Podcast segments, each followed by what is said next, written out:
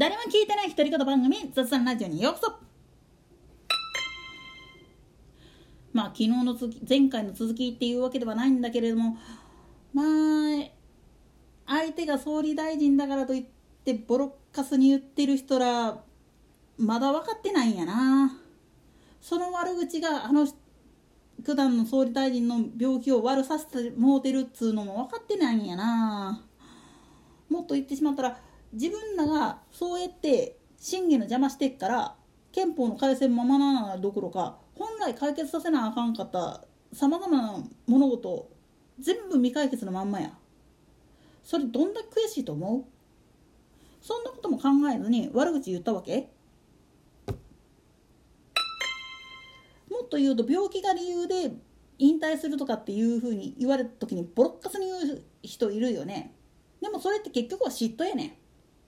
自分がその場所に立てなかったから。才能がなくって選ばれなくて。それどころか自分がそういう国政選挙とかに立候補できなくって。立候補してもその一番偉い人になれないっていうのが分かってるがゆえの臆病さゆえに。だから違う路線から叩いてるんやろ。もちろん政治批判するのは国民の権限っていうか自由だから何ぼやってもいいんですよ。ただ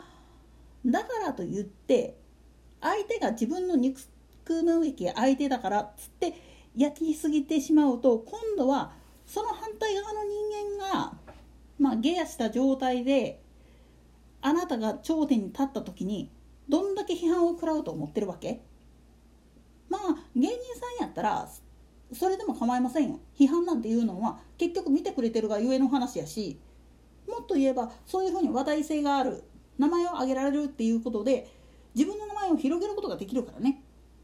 これね実はあの日蓮大聖人の御所の中にも出てくる教えの一部にあるんですよね。地金ができているところをイノシシがまあ言ってみるとピカピカするからもう消そうとして泥とかをかけるんだけれども余計磨かれてしまって光ってしまってもうたまらんっていう風な状態になる。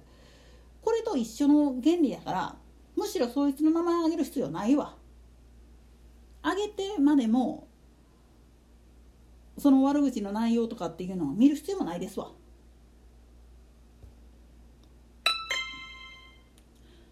同時に著名人を叩くことに対して無名の人間が叩いてるからっつって自分たち無名の人間だからといって一緒になって叩いているとえらい目に遭いますよ。自分の言葉で喋ってない。だから責任持たなくていい。うん。そりゃそうだけれども連帯責任取らされるからね。なぜって同じ悪口を言ったという理由だけで告訴されたりすることはなくっても後々自分の命に何らかの形で返ってくるから。それがインターネットの上で特に SNS とかこのラジオトークなんかもそうなんだけれどもで YouTube の TikTok なんかのソーシャルメディアのものを使って発言をする作品を発表するそういったことをやってる発信することをやってる人っていうのは同時進行で気をつけないといけないことがあるんです。それは自分の作ったものに対する責任を持つ。常にこの発言に対してあるいは自分自身の活動に対して責任を持つっていうことが言ってみればエンドユーザーユニークユーザーっていうかまあ言ってみると視聴者リスナーあるいは他のフォロワーさんフォローしてる人たちに対して約束せんにゃいかんことなんですよ。その人たちらのまあ言ってみればメンツもあるからね。だからそれに向けた喋りをしてることを認識した上でやらないといけない。わざとやらかしてるような芸人さんもいらっしゃいます。そういう人たちっていうのはなんでそういうことをするかっつったらとにかく今は名前が売れることただだた滑りない芸をやり続けたっていいし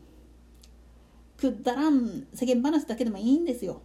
場合によってはエロ話で盛り上がっとってもいいんです。とにかく名前さえ売れりゃそっから仕事がもらえるからつって焼きなんですよ。でも無名の人間がそれをやるそれをやらざるを得ないっていうことは逆に言ったら著名人が同じことやってたら意味ないんですよ。売れなくなっちゃう他の人が。むしろ邪魔ですわ。なんでやねん。だって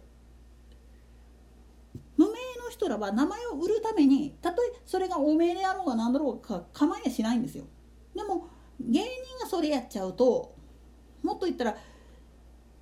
著名な芸人がそれをやってしまったら全部そっちにお株奪われちゃって同じメディアでやってる日本中が全然売れなくなっちゃうんですよ。それこそ本当に卑怯だしアホみたいな話です。からおいらは九段のそういう政治に対して噛みついているような人たちの名前っていうのはよっぽどでない限りは上げないようにしてます。このラジオトークの場であろうが当然だけれどもツイッター上インスタグラムなんかで名前を挙げるっていうことは一切しません。理由はすごく簡単。そいつらの食いぶちを潰すためです。当然だけれども彼らを潰そうと思ったら名前挙げる必要あらへん。むしろ彼らが出てる番組なんかを見る必要もないしもっと言えばそういう情報があったとしても死亡記事が出るまでは無視するっていうぐらいの感覚でいないとダメなんですよ。意外とこれしんどいですよ。自分の見たい番組の中にそいつがいるがためにあごめんこれやめとくわっていう感じでこれこそ本当にチョコレート戦争ですわ。そのタレントさん相手に対してのね。こういったことを踏まえた上でテレビ番組とかラジオ番組を批判するのは簡単だしましてや政治の批判っていうのも普段の分野やったらやってもいいんですよ。でも辞める理由とかを聞いた時にそれは絶対に触れちゃいけないっていう部分があるんです。それは本人が持ってる持病が悪化した。あるいはそういう事故とか事件に巻き込まれてハンで負ってしまってこれ以上動くことができない。ドクターストップかかりましたっていう話が出てきた時点でもうそれ以上追求しちゃダメです。仮病を使った。別段いいじゃないですか。仮病でも。立派な病気だ。むしろそれで完全に政界から引退されるんだったらそれで大いに結構じゃないですか。